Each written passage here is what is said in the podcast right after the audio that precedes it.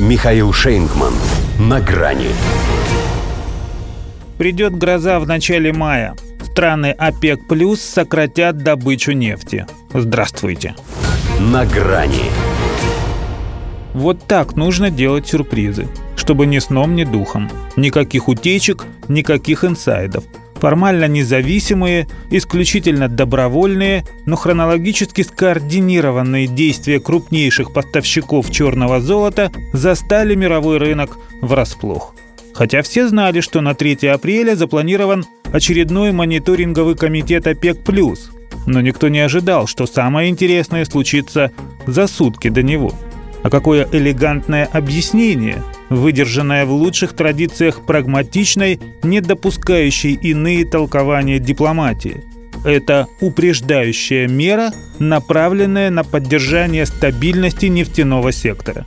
И сразу понятно, что не понравится эта мера может только тем, кто добивается его дестабилизации. Само собой, с креном в свою пользу. Ну и крен с ними – решили страны-производители, а с нами здравый смысл, трезвый расчет и корпоративная солидарность.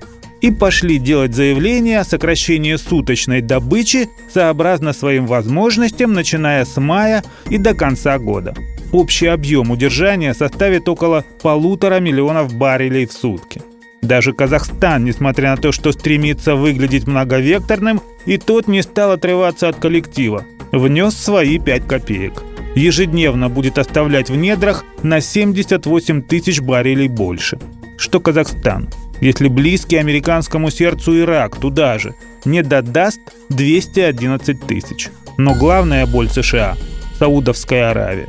Мало того, что урежет добычу на те же полмиллиона баррелей, что и Россия, так еще и с намеком на то, что это их не последняя согласованная акция – Решение-то Эр-Риад озвучил через пару дней после того, как официально сформулировал намерение добиваться членства в Шанхайской организации сотрудничества.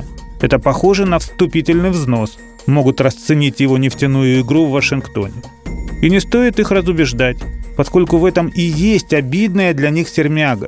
Кому-то быть с шосом, а кому-то оставаться с носом. Associated Press настаивает на том, что, по его выражению, неожиданный демарш крупнейших поставщиков нефти грозит Соединенным Штатам очередным скачком инфляции и повышением цен на бензин. К лету они могут вырасти с 3,5 до 4 долларов за галлон. И в этом уже не обвинишь одного только Путина.